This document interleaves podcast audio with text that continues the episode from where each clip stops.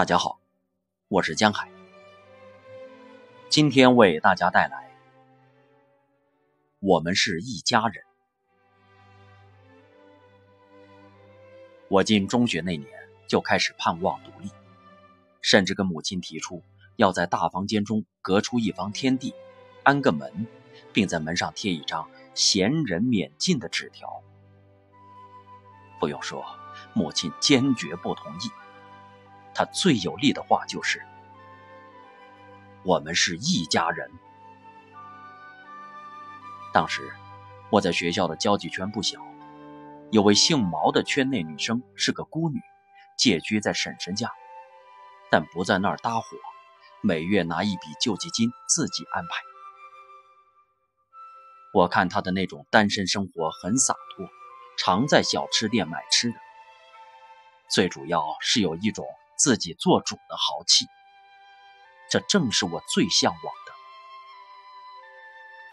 也许我叙说这一切时的表情刺痛了母亲的心，她怪我身在福中不知福。我说：“为何不让我试试呢？”见母亲摇头，我很伤心。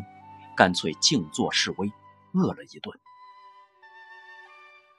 母亲那时对我怀了种复杂的情感，她认为我有叛逆倾向，所以也硬下心肠，准备让我碰壁，然后回心转意，当个好女儿。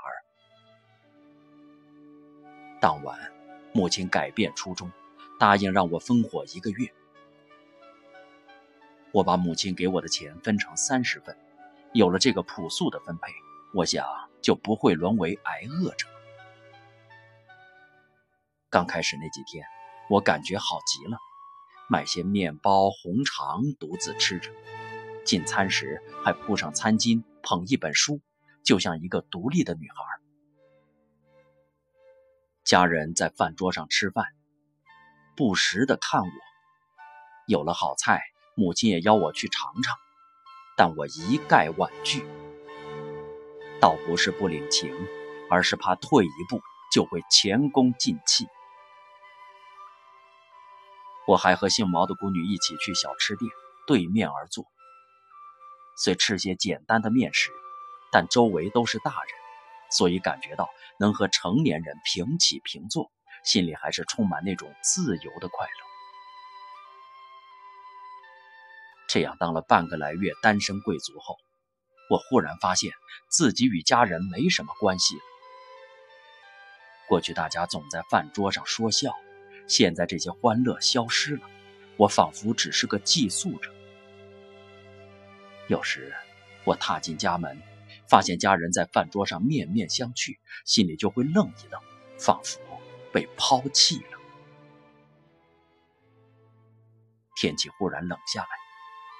毛姓姑女患了重感冒，我也传染上了，头昏脑胀，牙还疼个没完没了。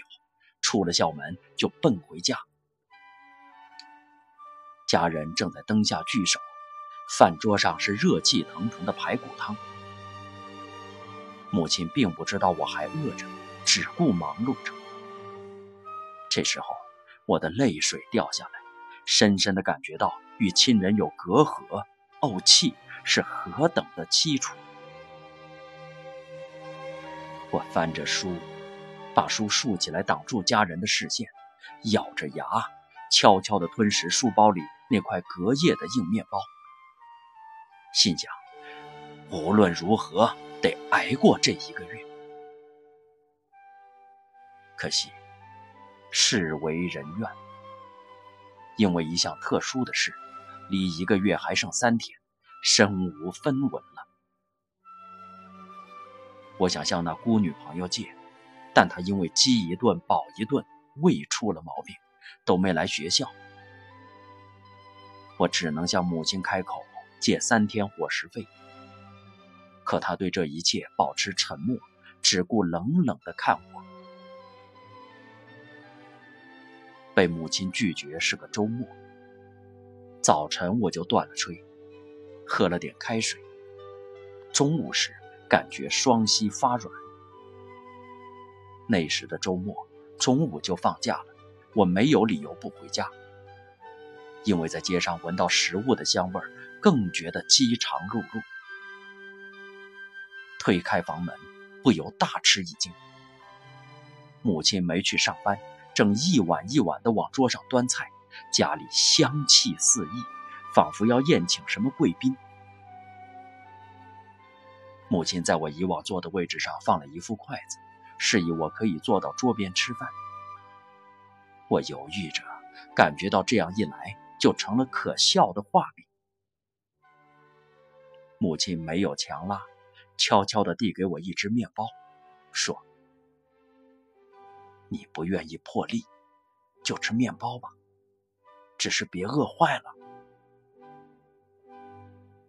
我接过面包，手无力地颤抖着，心里涌动着一种酸楚的感觉，不由想起母亲常说我们是一家人，那句话刻骨铭心，永世难忘。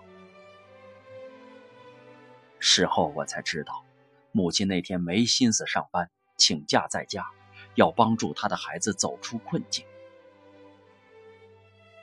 当晚，一家人又在灯下共进晚餐，与亲人同心同德，就如沐浴在阳光下，松弛而又温暖。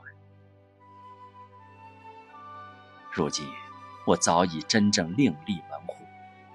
可我时常会走很远的路回到母亲身边，一家人围坐在灯下吃一顿，饭菜虽朴素，但心中充满了温情。就因为我们是一家人，是一家人。人长大后都是要独立的，可家和家人却是永远的大后方。永远的爱和永远的归宿。